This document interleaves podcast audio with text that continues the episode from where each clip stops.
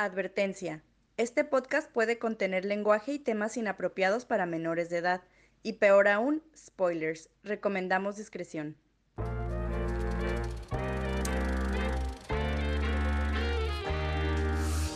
Hola, hola, bienvenidos a Cinemateurs, un podcast para fans de cine por fans de cine, donde discutiremos, examinaremos y analizaremos las películas más fascinantes, interesantes e intrigantes que nos ha dado el arte del cine.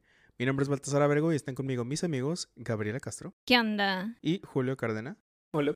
Y les damos la bienvenida a este episodio de Cinemateurs. Te acabo de cambiar el apellido, eres ahora Julio Cardena. ¿Cardena? Cardena. Ni- No noté que. Las S son para... Son mudas. sí, ya, sí, ¿Ahora es francés entonces? Sí, Cardena. Cardina. Muy bien. El día de hoy continuamos con el tema de este ciclo que es películas que están cumpliendo 20 años, películas del 2001. Y por lo tanto yo no tengo que decir cuándo fue lanzada esta película, que fue Donnie Darko. Probablemente lo haga de todas formas. Que fue lanzada en el 2001 por escrita y dirigida, no protagonizada, por el director Richard Kelly. Que estaba checando, tiene nombre así como... Rapero Ajá, de los 90. Sí. Problemático. Pero, pero si fuera rapero sería Lil Dick Kelly. Sí. No, ajá. Es que ya ves que a los Richards les dicen Dick. Supongo, sí. Sí, es, es literalmente es, Sí, sí, sí, por eso. es el apodo para los Richards. Y me acuerdo porque hay un chiste que dice, How do you get Dick from Richard? ¿Cómo? You ask nicely. No, sorry, no. Sí, yo sí entendí, pero. Pero no te dio risa. Ok, el punto es que no, no es un rapero, tiene como nombre incluso como de asesino serial o no sé, como tipo, no sé. No vinimos a discutir nombres de directores. Tiene nombre, tiene nombre chistoso, pero no es conocido para nada. La película que más le pegó fue a esta. Vi que estuvo en- como involucrado con una película que también había escuchado, Dominó.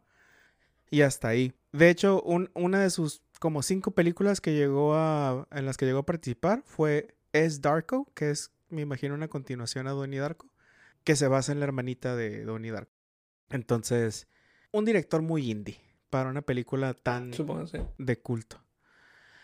La película la protagoniza Jake Gyllenhaal y la hermana de Donnie es Maggie Gyllenhaal, que es la hermana real de Jake Gyllenhaal. Entonces está medio chistosa ahí la dirección. No hay ningún otro actor, actriz así como que súper mega conocido. Sí. Seth Rogen. Ey. Ha hecho películas importantes. No hay ningún otro actor o actriz que sea súper valioso por sus dotes de actuación. Eh, sí, esa es otra cosa. otra cosa. Pero sí fue el- eh, la película protagónica de Seth Rogen, ¿no? No protagónica. Digo, perdón, este fue la primera película Sí, en la que salió Seth Rogen. sí. Y sus inmortales primeras palabras ever en el cine fueron I like your boobs. Son, son sus, sus primeras palabras en la pantalla grande. Ajá. Y me imagino que ha de ser algo así como. O, o muy gracioso o muy doloroso para él saber que esas son sus primeras líneas. Seth Rogen se introdujo a Sundance Film Festival con esta frase. Mira, su primera película y Sundance. Qué pedo, ¿eh? Que la neta, fíjate que es lo más Seth Rogen que podría pedirle a Seth Rogen. Sí. Sí. ¿Hay alguien más que se me escape de Mm, la protagonista, el rom. ah, el interior romántico? ajá. También sale en The Hunger Games. Pero acá papel muy secundario. Sí, Algo. O sea, es de los tributos. que regresan. Ajá. Es una que tiene cara de mamona, ¿verdad? Sí. Sí, sí me acuerdo. Ni idea. Sí, me acuerdo. No, me- ah, al rato, al rato revisamos el nombre de esta actriz, pero sí me acuerdo de haberla visto. Obviamente, en Donnie Darko, la pleba tiene como unos. Se ve como de unos 17, 18 Sí, años. está ve morrita. morrita. Y en Hunger Games fue como unos que 10, 15 años después. Y fuera a las, a las actuaciones, que hubo muy buenas actuaciones, a pesar de no tener un cast súper conocido, aparte de los que ya mencionamos. La película no fue inicialmente muy bien recibida, aunque es- ahora ya es una película de culto. Y como podrán haber visto en algunas de las escenas, es- tiene muchas frases, momentos fotográficos o escenas muy icónicas. Déjame ver si hay algo que se me escape de la película, de la hoja de la ficha técnica de la película, ¿no, verdad? Ah, parte, de, parte del cast pudo haber sido la hermanita de eh, Donnie Darko, Samantha Darko, que es el apellido más mamón, o sea, Darko. Darko. El Darko. Sí, es como eh, Bart en los ciencias cuando se pone el Barto. Yo me cambiaría el apellido, la neta. O me aventaría a ser super emo, así, cabrón. Darketo. Darketo, sí. Mario Almada contra los Darketos es la próxima película que vamos a ver. La hermana casi es Mara Wilson, la actriz que fue Matilda. ¿Matilda de cuándo es? ¿Es de late 90s? Creo que sí, de los 90, mediados de. Creo. Creo que tiene la misma edad que nosotros, entonces calcúlale. Ah, sí, sí. Ha de haber tenido como unos 10 años. Pero la, la actriz que en la película la hizo de la hermana de Donnie Darko se ve más chiquita, se ve como unos 5 o 6 años. Pero si me hubiera hecho así súper fascinante. Nah, no está tan chiquita. Iban a la. Ay, sí es cierto, llevan a la middle high, no sé qué. Sí. Ha de ser- ha de haber sido como dos años menor que. Verga, ya estoy como esos, ya soy como esos, este, Se te fueron las cabras para el monte bien cabrón. como esos niños, güey, que, que estás en primero de, de primaria y los de sexto se ven así como bien adultos y cuando estás en sexto ves a los niños de primero de primaria es como, como bebés. Me pasó ese efecto bien cabrón, o sea, vi a alguien de 12 años y dije, ah, este plebe tiene pues como 5 años. Yo no me acuerdo para nada de la, de la hermana, por eso es como. Sí. Yo solo me acuerdo que bailaba en el grupo y pues ahí se veían casi todas de la edad. Casi, casi podíamos haber tenido a, a Matilda bailando con las estrellitas fugaces, o no me acuerdo cómo se llamaban. Con este show de la niña foca también que me gustó. Aunque mucho. bueno, es cierto, se- era la, la que más chaparrita se veía y la más joven. Entonces, Sí, pero sí se veía de unos 11 años y la mayor de como 14, 15. sí. Pues bueno, ok. Ya que conocemos un poquito más del background de la película, no es la primera vez que yo la veía. Ya la había visto hace un chingo.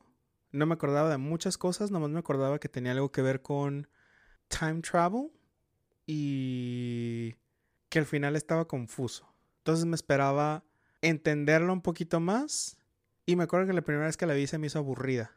Entonces no estaba así como que, ¡yay! Vamos a ver. O sea, me acordaba que no era una película entretenida de acción, pero era una película que me interesaba ver para ver si, si cachaba algo que no caché hace un chingo. Y caché un chingo de cosas. La elegí porque era de las películas que iban a cumplir 20 años, la que se me hacía más interesante y que no había visto. De ahí en adelante no sabía de qué trataba Donnie Darko. am, sabía de las... que era muy de culto, las imágenes que tú dices, eh, que algunas veces las usan de memes o que salen así, este, muy icónicas. La de por qué estás usando el cuerpo, ese traje de conejo, por qué estás usando ese traje de humano. Pero eso me daba a entender también que era una película muy edgy. Y no fue tan edgy, a mi parecer. Y la decir verdad, no, no le entendí así mucho de, ah, esto es la- está pasando. Sí, viajes en el tiempo. Pero así que digas tú, ah, ok, entendí que estaba pasando. No, realmente no. Entonces, pues sí, a lo mejor me falta verlas más veces o ver así como alguien que haya tratado de explicar la película o, o, eh, alguien que se haya encargado de explicar para ver si ya con eso es como, ah, ok, entiendo más cosas. Porque ahorita lo que entiendo es muy así como superficial de qué es lo que está, lo que pasó en la película y eso. Pero no me, no me llega mucho, no entiendo por qué tanto mame con esa película. ¿La volverías a ver? Sí, pero tendría que leer, te digo, primero una explicación o alguien de que, que haya tratado de dar una explicación. Y no simplemente una sinopsis, no, sino alguien de esas pinches explicaciones mamonas de Facebook de que no, es que Donnie Darko, eh, esta madre significaba que esto y que la señora esta era una viajera del tiempo por esto y la chingada. de- que a lo mejor son, son chingaderas, ¿no? Que a lo mejor nada es cierto, pero a lo mejor ya después de eso le entiendo más cosas. Mm, Yo nunca había escuchado esta película, nunca había visto nada de esta película. Literalmente nomás porque Julio la eligió, vi el póster que eligieron para promocionarla Y nomás por eso pensé que iba a ser más como de terror, suspenso, pero mm, no me pareció ninguna de esas cosas. Y tampoco me pareció complicada la trama, o sea, no sé si es porque la estoy viendo muy superficialmente, o sea, así como ustedes dicen de que, ah, es que no entendí esto, es como, pues, yo sí lo entendí, por eso se me parece curioso. Sí, fíjate que a mí me pasó lo mismo que, de hecho, en cuanto terminó la película, les dije así como que, ok, a ver, quería ver si, si ustedes entendieron lo mismo que yo, porque se me hizo muy simple mi...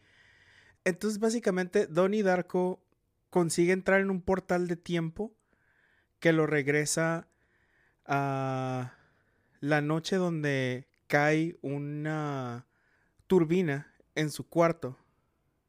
Y él regresa para estar en su cuarto en ese momento y él morir bajo aplastado por la turbina, previniendo que mueran su interés romántico y su mamá y su hermana que están en el avión. Pero irónicamente, él también se lleva la turbina de, o sea, la turbina cae del futuro.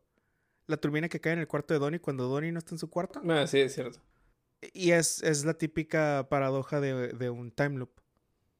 Entonces, eh, se vuelve la paradoja de, pues, si Donnie muriendo previene que la... Si Donnie sí hubiera muerto, no hubiera pasado el escándalo con... primero calificaciones antes de entrar aquí, porque aquí Sí, ya estamos hablando de siete. esto. Siete. Yo le voy a poner también 7, chingue su madre. sí, también 7, chingue su madre. Ok, ok. Si, si Donnie hubiera muerto desde el principio, por X o Y razón, no hubiera pasado lo de la escuela, no hubiera pasado lo donde acusa al Cunningham, que es este fantoche que tiene su culto y sus libros de autoayuda y demás. ¿Cómo se llama el, el influencer que salió abusador hace poco? ¿Cuál de todos? Pero... No me acuerdo. Pero sí. Uno que puso fotos con- Sí. con patas. O No sea, sí sé quién de qué sí. hablas, pero no, tampoco me sé el nombre. Sí, pero ya saben el tipo, ¿no? O sea, eh, re- resulta que quema su casa y le encuentra pornografía y lo acusan. Entonces la maestra va a defender al Cunningham, por lo cual la mamá tiene que ir con las niñas al evento de las niñas, ocasionando que se quede sola la casa y hagan un parizón. En cúspide del parizón muere la, la novia y Frank, que es el conejo, atropella a la novia, él también era parte del party. Si ese party no pasa, la novia no muere. Y si la mamá y la, y la hermana no se van de viaje, el avión no se cae y ellas tampoco mueren. Mm, la hermana puede que sí, porque la hermana sí iba a ir sí o sí. La mamá es la que no iba a ir. Eso sí. Lo único que podría cambiar es que como la mamá quería regresarse luego, luego hubieran elegido tal vez otro vuelo y lo de la turbina hubiera seguido pasando, hubiera seguido cayéndose el avión, pero sin la mamá y sin la hermana posiblemente. Pero lo de Cunningham iba a seguir siendo ah, secreto porque no había nadie que lo Que lo detuviera. expusiera. Frank no se hubiera muerto tampoco. la iban a asaltar a la señora, lo, el Seth Roll- ¿cómo? Seth Rogen, Ajá. Y el otro vato. asaltar. Se metieron a la casa y fue cuando lo des- descubrieron y fue cuando pasó todo el accidente. No me acuerdo de eso. Sí, es cuando pasa este clímax de la película donde, por alguna razón, La señora. que se. La señora muerte. Grandma Death, sí. Sí. Ok.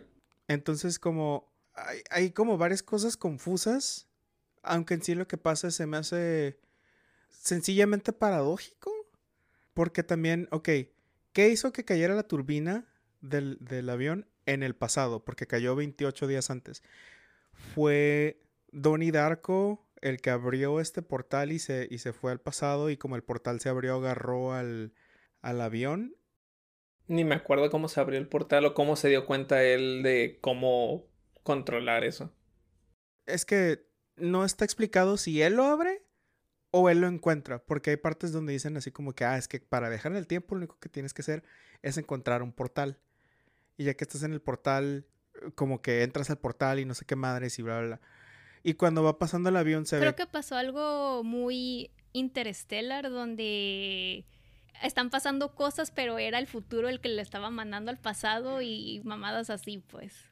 Sí, justo iba a decir que después de Interstellar esto, la explicación de qué chinga estaba pasando, cómo pasó, es, se ve muy, se siente muy X, muy simple, a comparación de Interstellar, que es como todo un, un trasfondo matemático de esto pasó por esto, aunque sean mamadas. Esto nomás es como que, pues magia, güey, obvio. Portales. Duh. Sí. sí, este, cuchunfletas, ¿no? Sí. Sí, una cuchunfleta interestelar, eh, espacio temporal, que leyó en un libro. Ajá, sí. Aunque, por lo cual cuando se acabó la película dije, ok, entonces ¿por qué Donnie Darko entra al portal y regresa y se muere? Yo me acordaba que Donnie Darko se, se moría, pero no me acordaba si a lo mejor lo edginess de la película era que Donnie sabe que se va a morir y todo, todo esto que, todos estos 28 días son o él tratando de detener su muerte o él tratando de... Eh, de Sacrificarse. Ajá, siguiendo su vida sabiendo que se va a morir al final. Hubiera estado más interesante si eso pasara. Exacto. Y yo tengo entendido que lo que pasa al final es que, ay, se murió mi novia, pues voy a regresar, eh, pues me voy a morir, porque si yo me muero ella no se muere sí se siente así muy... sí, sí, sí creo que, bien.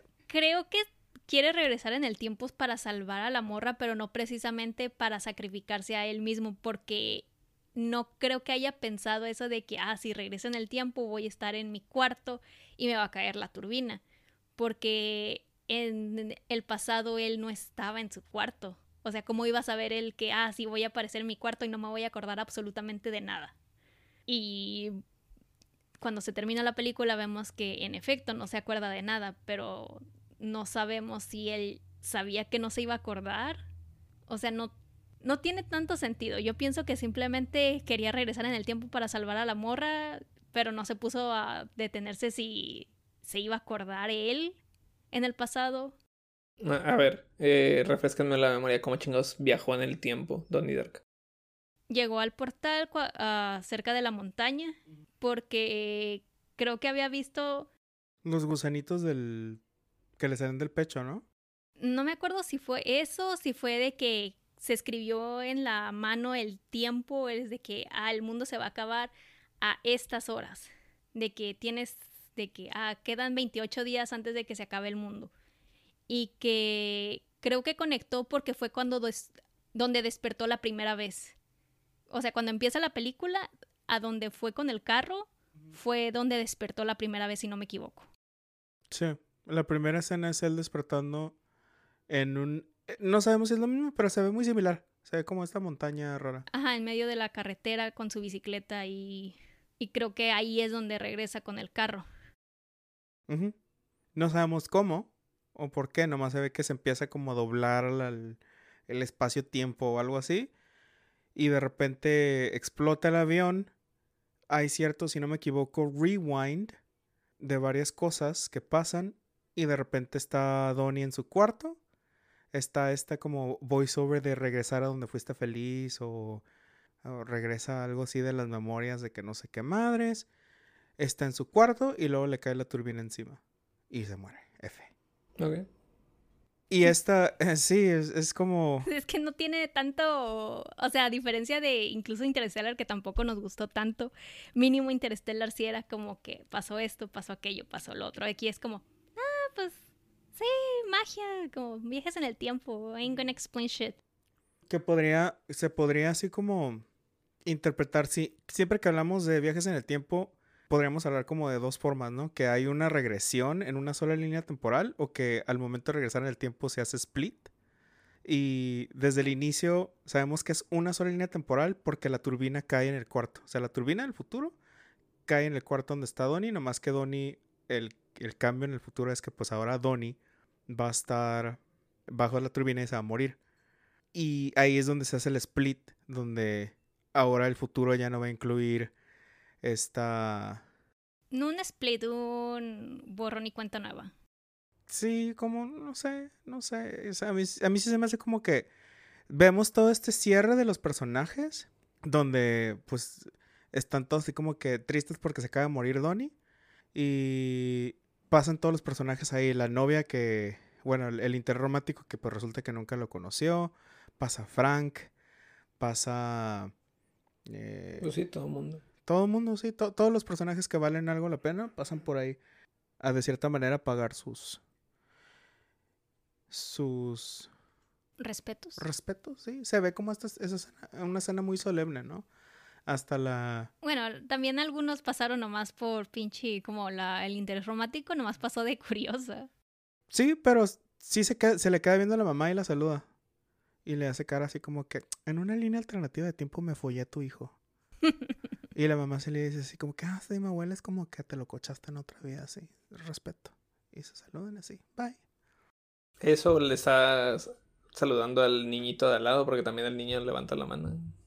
No, sí se le queda viendo a la, a la muchacha. Al menos yo lo interpreté así también. Se puede Y la hipnosis que estaba leyendo sí dice eso, de que se quedan viendo ellas dos.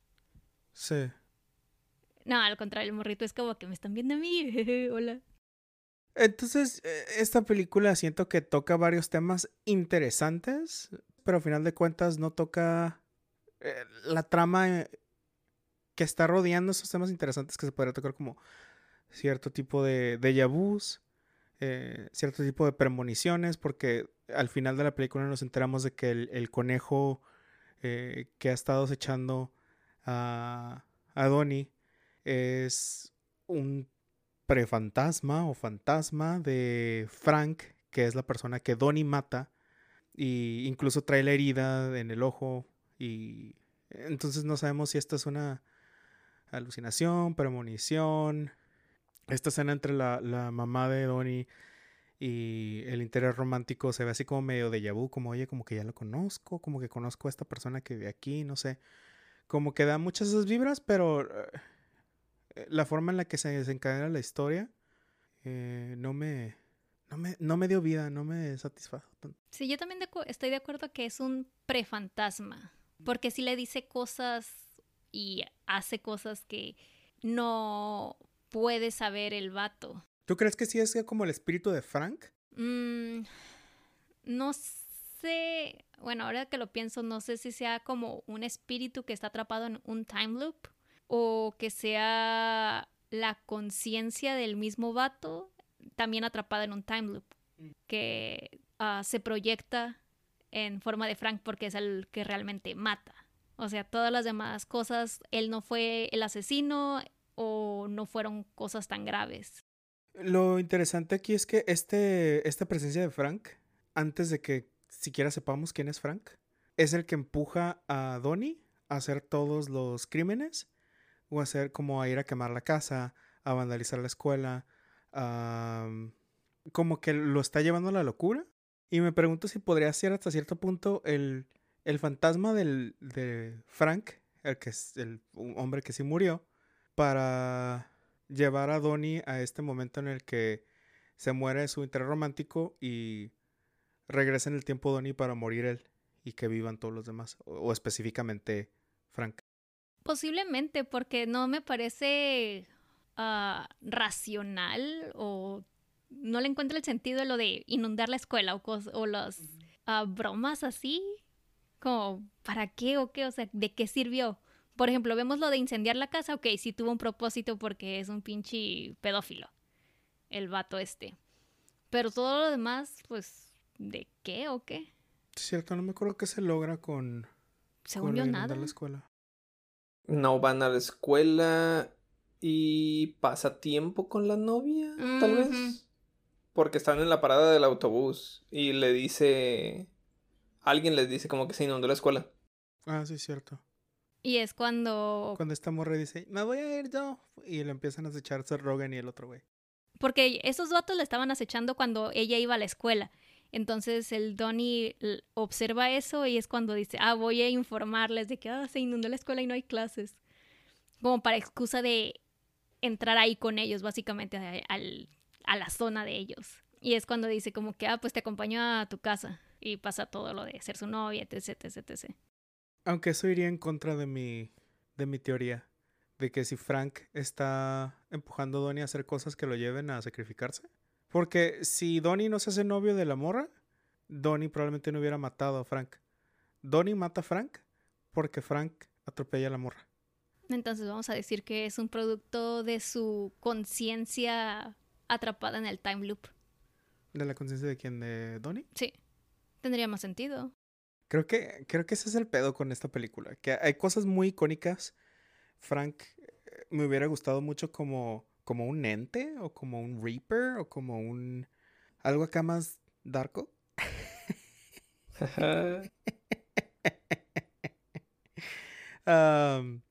Pero a final de cuentas le quitan todo el misticismo dándole un personaje de carne y hueso que que pues peina en los- A mí sí me gustó. Siento que tiene. que le da más. Humanidad. Siento que con un Grim Reaper o algo así, o es como que, ah, pues puede hacerlo cualquier cosa, o sea, no. No hay que explicarlo tanto, pero siendo humano es como que, oh, güey, este personaje realmente existe, ¿qué está pasando aquí? Le agrega un poco más de originalidad. Sí, ahí s- vería eso. Y hasta cierto punto, Frank le dice a, a Donnie, ¿no? De- desde el principio, "Vas- vas a peinar en, en 28 días. Frank quiere que Donnie se muera. No sé si, si lo ponemos así de que Frank es una persona o, el, o la conciencia de una persona o el fantasma de una persona. No, o sea- o sea, tiene sentido que sigue teniendo más sentido que sea la conciencia porque es como en 28 días el mundo se va a acabar. O sea, para él el mundo era su novia. Qué bonito. Sí, muy teenager. Muy teenager. Bueno, más bien creo que sí le dice como que se va a acabar el mundo, pero también creo que es un indicativo de aquí va a aparecer el portal del tiempo y este mundo, este time loop se va a acabar. Porque se muere la novia y de todos modos te quedan como, es cuando le dice, te quedan como cuatro horas antes de que se acabe el mundo. Y es cuando se da cuenta, ah, tengo que ir a, mágicamente se da cuenta que "Ah, tengo que ir a tal lugar. Hay muchas cosas que como que no están bien explicadas y yo creo que es parte del- de este, tipo de películas también que no, no te expliquen to- todo. Sí. Porque Pues es que tampoco pueden explicarlo todo, o sea, porque no viajes en el tiempo es como me lo puedo sacar del trasero porque no existen hasta el momento, no puedo decir, ah, sí, así funcionan, no, no puedo decir, no, así no funcionan. sí, pero aún así hay, hay algunas cosas muy extrañas como la Grandma Death. Que Ah, tampoco te explica nada porque pues tiene que ver un personaje ahí misterioso. Y que de hecho cumple una función, Grandma Death. Al- en esta última escena del clímax, gracias a ella y gracias a su presencia, es que atropellan a la novia. Frank, por evadir a Grandma Death, se hace hacia el lado y, y le pasa el carro encima a la novia. Y después de que atropellan a la novia, Grandma Death se va así como, "Mm, acabé mi misión. ¿Qué es lo que le dice Grandma Death a Donnie? Ya no me acuerdo. Creo que era parte de la trivia, pero no me acuerdo de qué le decía. Sí, lo dice en la película, creo. Yo tampoco me acuerdo, como fue tan poco importante, tan poco relevante a la trama, Le dice acá de, tú me ves, hombre.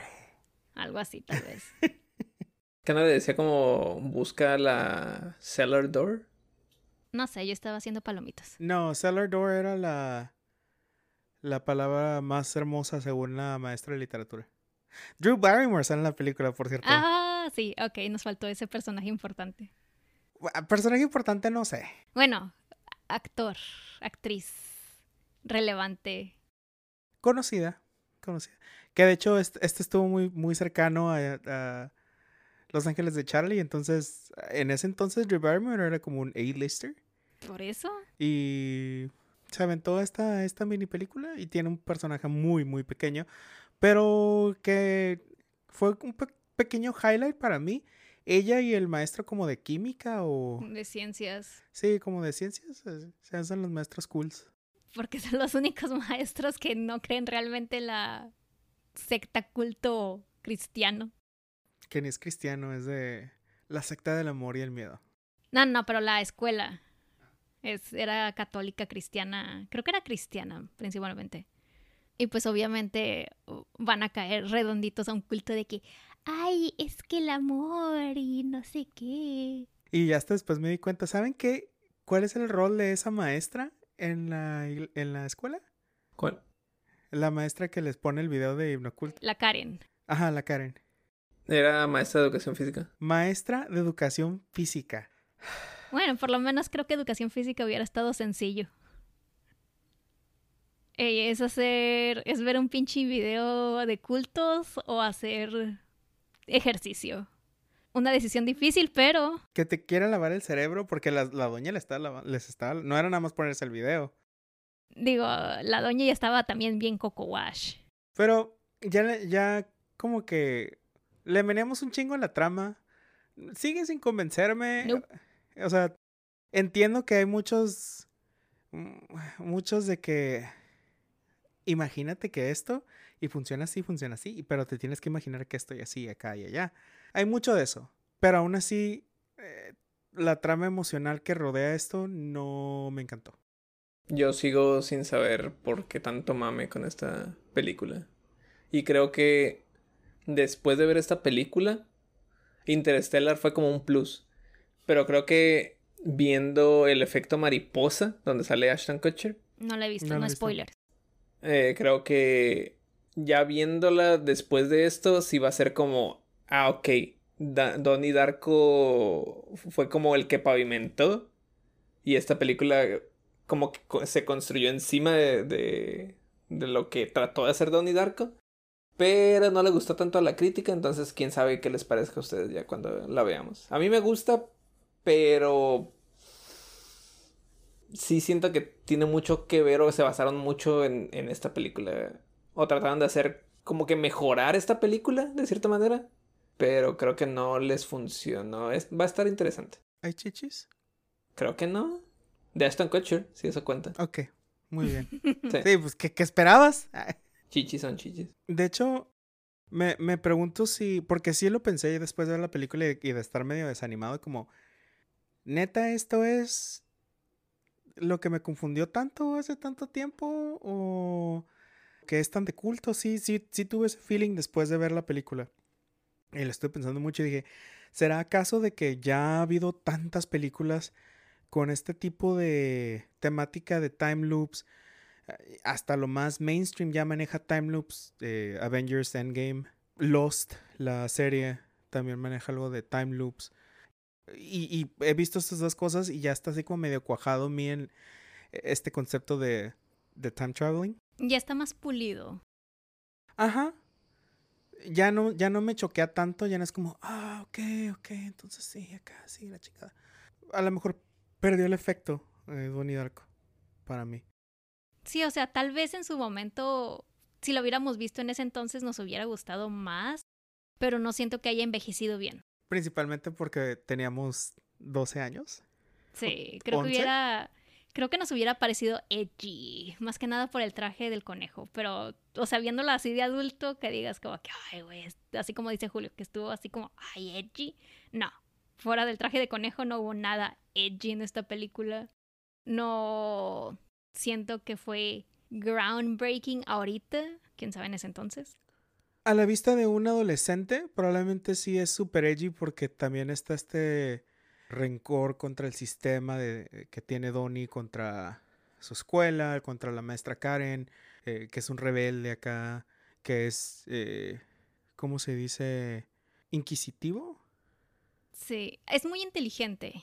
Sí te lo Ajá. dicen, creo que en la hipnosis de que Donnie es muy inteligente, pero también me pareció un poco arrogante, o sea, de chica tal vez no hubiera parecido tanto, pero ahorita de adulta es como que como ah, este pinche teenager con problemas arrogante, más que nada porque al principio es de que, ay, odio a mis papás y que le dice a su mamá perra y no sé qué.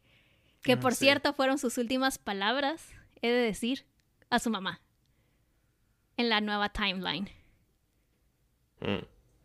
No, pero esto fue después de la noche que, que no está. Nope. Fue antes, fue cuando se encerró en su cuarto. Qué mal pedo. Por la mamá. Sí. Ay, qué bueno, pues por culero.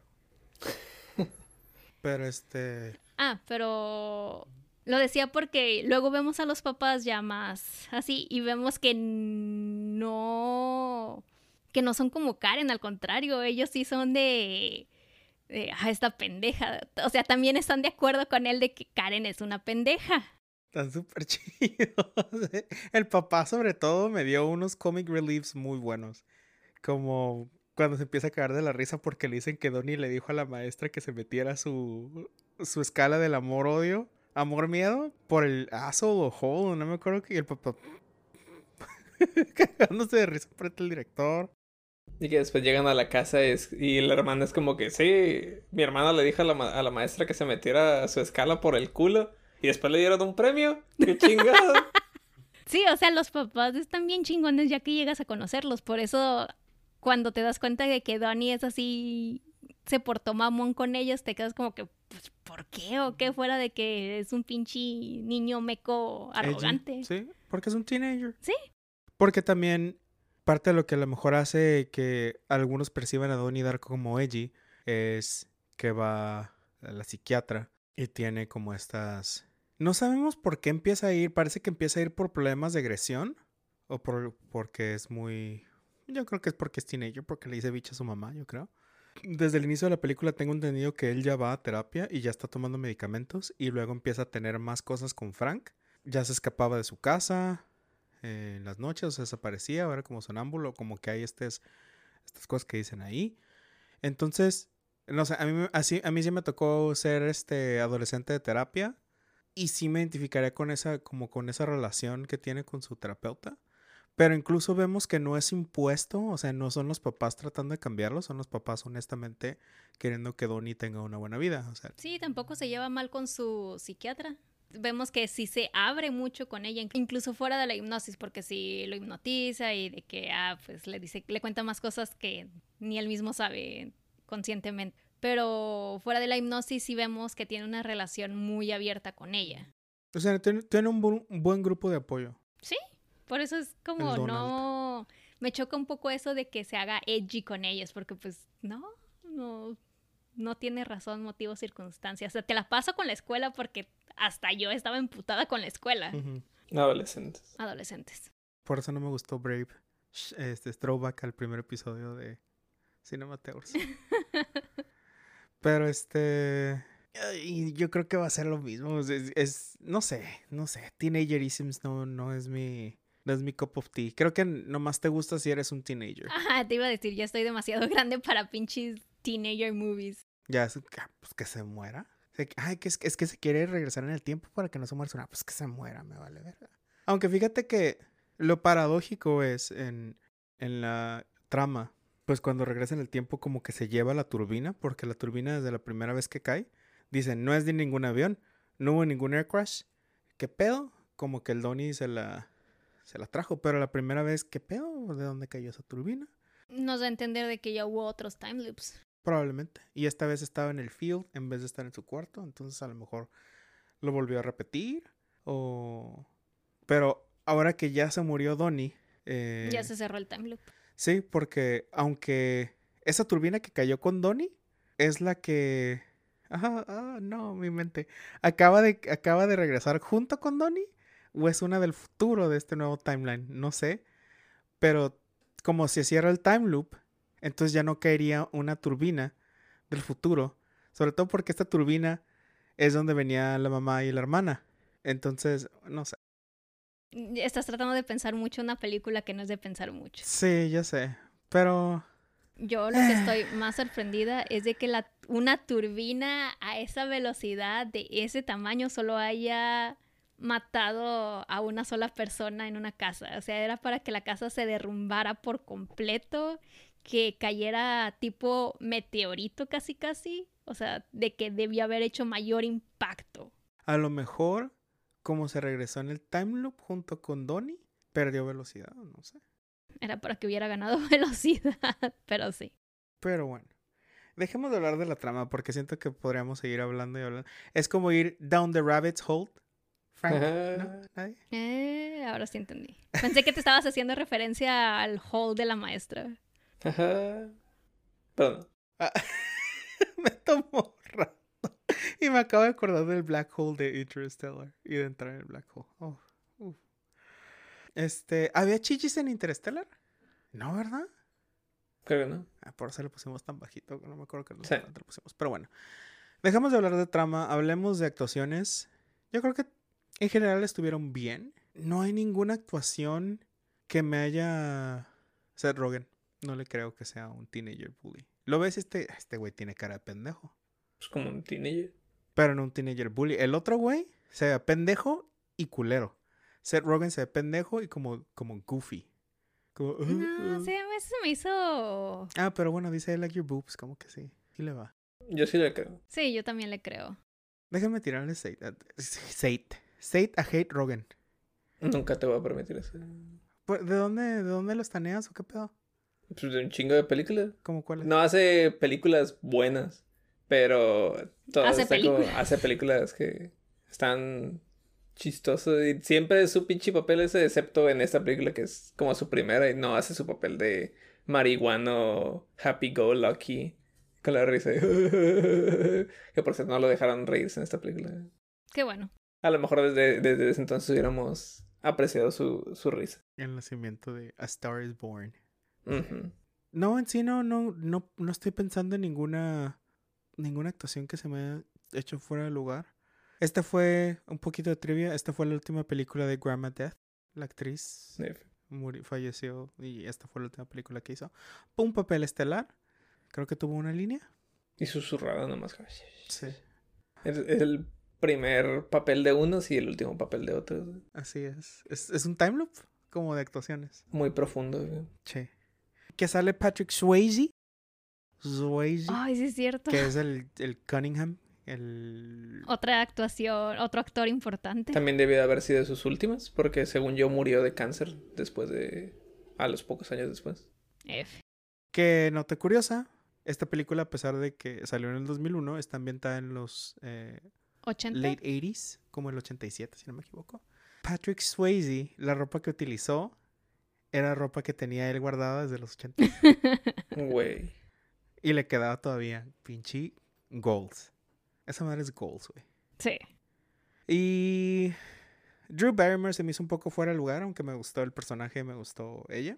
Drew Barrymore se me hacía dos- demasiado 2000 como para ser 80s. Y Jake Gyllenhaal, no sé si es un buen actor o el personaje que se me hizo poco genuino en algunas cosas. Un personaje medio...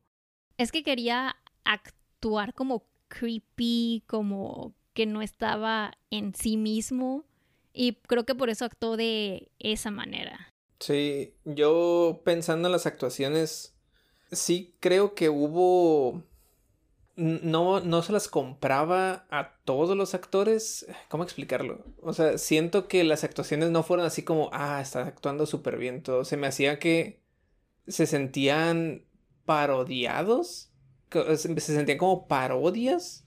Pero creo que a su vez es por eso, porque la película eso también quería dar a sentir que esto era como que un pueblito cristiano donde se ve todo que está muy bien, pero debajo de eso está todo podrido.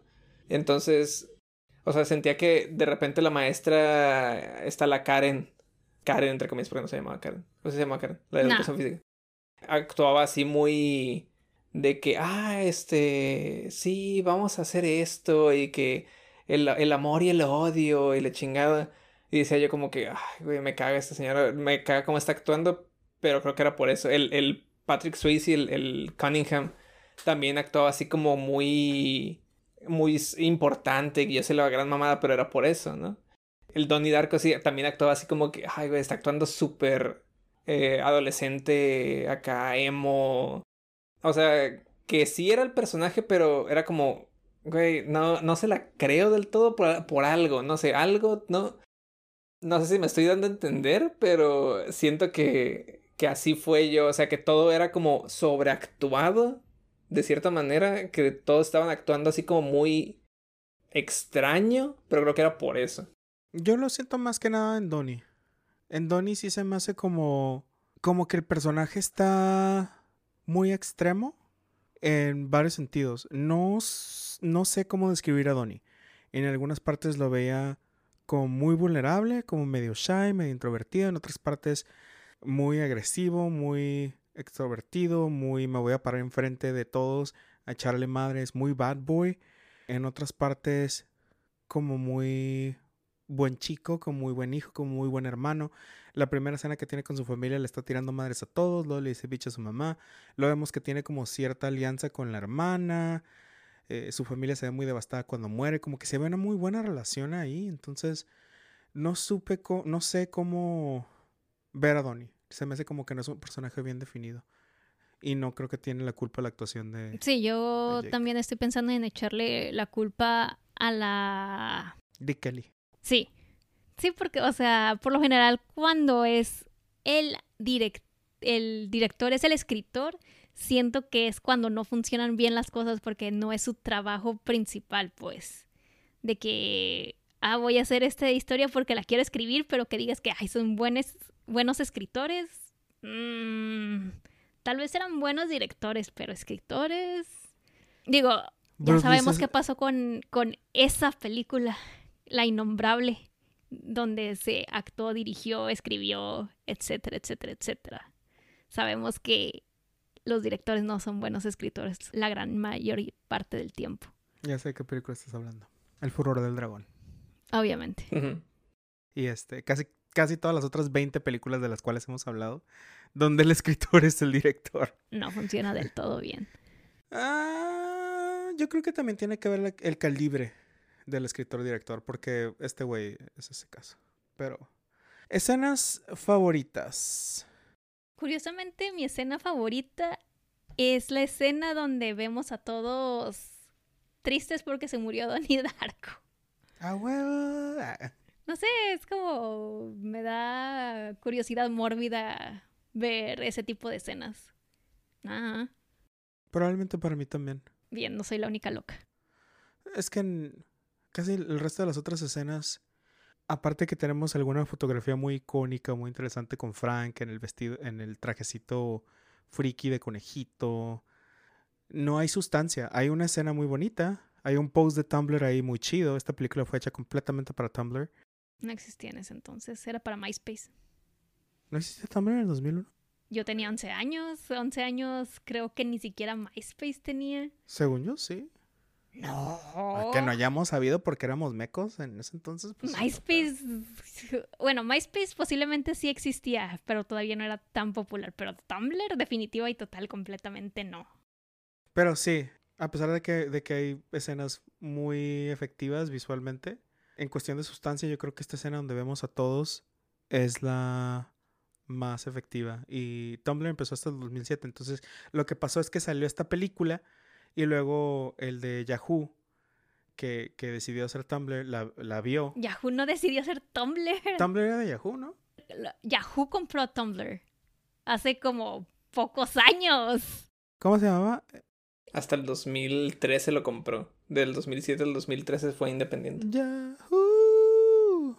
De hecho, fue todo un drama. Jeff, Jeff Donofrio, es que sí, pero lo que pasa es que pasó el efecto Mandela y, lo- y se cambió el timeline. Estás demostrando tu edad con ese de Yahoo.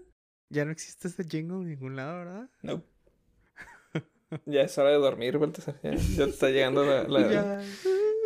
Luego vi- viendo a niñas de 11 años como de 5 años. Es como, ya, Este entonces- no ha sido un buen día. Pero bueno, este. muchas, muchas escenas muy chidas visualmente, pero sin sustancia. Y yo creo que la que tiene más sustancia es esta escena del final. Sí, ok, Julio. Estaba tratando de pensar en otra escena. Sí me acuerdo, pero ninguna es como que, ah, sí, mi favorita. Supongo que eh, la escena donde está pasando todo el volver en el tiempo. Con la cancioncita esta, la... Ajá. súper icónica. mapa otra vez. Creo que esa es la... mi escena favorita. Porque en esa ya es como te queda claro de, ah, ok. Está pasando este viaje en el tiempo que probablemente ya pasó antes o ha estado pasando. Y de ahí sale la turbina. De aquí viene Frank, por alguna razón que todavía no, no comprendo del todo. Y todas estas chingaderas que pasaron antes están pasando ahorita. Es como, ah, ok. Y después viene la escena esa donde se muere y todo el mundo está como, ah, era un buen chico. Pero ajá, creo que mi escena favorita es esa. Pues bien, calificaciones finales. Yo creo que le voy a bajar a 6.5. Sí, yo también estaba pensando en bajarle a 6.5. Un película Y no tiene chichis para no tiene justificar. chichis, ni nalga, ni... Creo que no sale sin camisa el Jake Gyllenhaal en ningún momento. ¿Cuánta edad tenía Jake Gyllenhaal en esta película, Baltasar? No sé. That's underage. ¿Estaba... ¿Era underage? Estoy segura que sí. No Probablemente. creo, porque solo algunos años después hizo... Brockback Mountain. Sí. Y ella sale culeando en la montaña. Solo unos cuantos años después, ¿eh? Ya sabemos que el, el tiempo de Baltasar... Jake Gyllenhaal nació en los 80, ya tenía 21. Ya tocaba el timbre. Sí. ¿Eh? ¿Eh? Te salvaste. Tras. El señor que no se baña. Pero bueno, Julio, ¿tú qué pedo? Estoy viendo su, su firma, lo de Jake Gyllenhaal, está bien pendeja. Es como un niño haciendo así un garabato. Es como, esa es mi firma. ¿Sabes qué me gustaría, güey? Tener, tener los huevos de hacer así como... Como un garabato y decir... Esa es mi firma. Y ponerla así en mi ID y firmar así cosas así súper importantes con eso, güey. Eh, hay gente que su firma es como monitos y chingaderas así. Hay, he visto posts de Facebook y así de ah, esta gente y de México. Es como que guacha la, la firma de, de la IFE de esta gente y es como monitos así. De esos de los que parecen que están saliendo de debajo de, de la línea donde firmas. Moñitos y cosas así bien tontas. Porque la gente a los 18 años es como que, sí, este es mi nombre lo voy a agarrar con un corazoncito. Y esa es la firma oficial de esa persona. Y yo recuerdo que, no recuerdo en qué trabajo fue, pero recuerdo que vi una persona que firmó así lo que parecía una tacha, así tal cual, una tacha, pero no era una tacha así nomás. Era como que él ah, escribía algo o la remarcaba y era como una X remarcada. Y parecía porque- una X A lo mejor porque se le reventó. La tacha. Sí. bueno, Ya dijiste tu calificación, güey. no, yo lo voy a dejar en 7, la verdad. Esto por el espacio temporal, etcétera, etcétera, bla, bla, etcétera. Ok. Muy bien, pues bueno. La próxima semana Mm. vamos a ver la primera película ganadora al Oscar por una película animada. Y no estamos hablando de Monsters Inc. Y no estamos hablando de ninguna película de estudio Ghibli ni nada por el estilo. Estamos hablando de la poética obra medieval protagonizada por Michael Myers. ¿Michael Myers? Mike- Estás cambiando de ¿Cómo se llama este güey? Mike Myers. ¿Sí se llama Michael Myers? No sé. ¿Como el de Halloween? O sea, le estás diciendo Michael como si lo conocía desde siempre. Su es nombre bien es Mike compa, Myers. es bien Ajá. compa. Mike he visto todas Myers. sus películas ya. Si ves todas sus películas ya eres compa. Obvio. Entonces, ajá, Michael Ma- Myers y su segundo apellido también. Si quieres. Sí, no, no, no aplica porque es británico. Todos los británicos tienen como Michael Myers Digestive de apellido. O Tea Time. Crumpet. O Crumpet. Ah, ¿y, Potter. ¿Y cómo se llama este otro güey? Eddie Murphy. Ah, Eddie Eddie, Murphy. Murphy. sí. ¿La vamos a ver en inglés? No, Yo quiero verla en inglés. no, yo quiero verla en español. Bueno, a mí me da igual porque sé que la no la voy a disfrutar. Estamos hablando claramente de Shrek. Este en caso de que no. Es- está en Netflix. En español está protagonizada nada más por alguien que nadie conoce la voz de Shrek y Eugenio Derbez. Entonces, ahorita van a tirar flip a coin o algo. Y si gana Julio, le damos en inglés. Y si gana Gaby, le damos español. Y si cae la moneda así justo en medio, le damos primero en español y luego en inglés, un- una tras otra, porque el destino así lo quiere. La primer ganadora al, al premio de la academia por mejor película animada. Sobre Shrek. Monsters Inc. Sobre decir. Monster Inc. Me caga. güey. Shrek is life. Shrek is love. Así es. Entonces nos vemos el próximo episodio. Se acerca. El mes del terror. Pongan el que vaya a editar este episodio, pónganle ruidos ahí de trueno, por favor. Gracias. Este, si tienen dudas o sugerencias eh, o, o de películas de terror para, para el mes de octubre, por favor, háganlas llegar a arroba eh, cinemateurspod en Instagram y Twitter. O en eh, cinemateurspod.gmail.com si quieren mandarme un mensaje a mí o ver eh, las fotos de mis gatos, vayan a arroba evanderville en Instagram o TikTok. Gaby. Yo estoy en casi todas las redes sociales como Gariabel con B grande y doble L al final. Y Julio. Me pueden encontrar en Facebook como Julio Carlos. Muy bien, pues es todo por el día de hoy. Muchas gracias por escucharnos y que tengan un bonito día. Bye. Bye. Bye.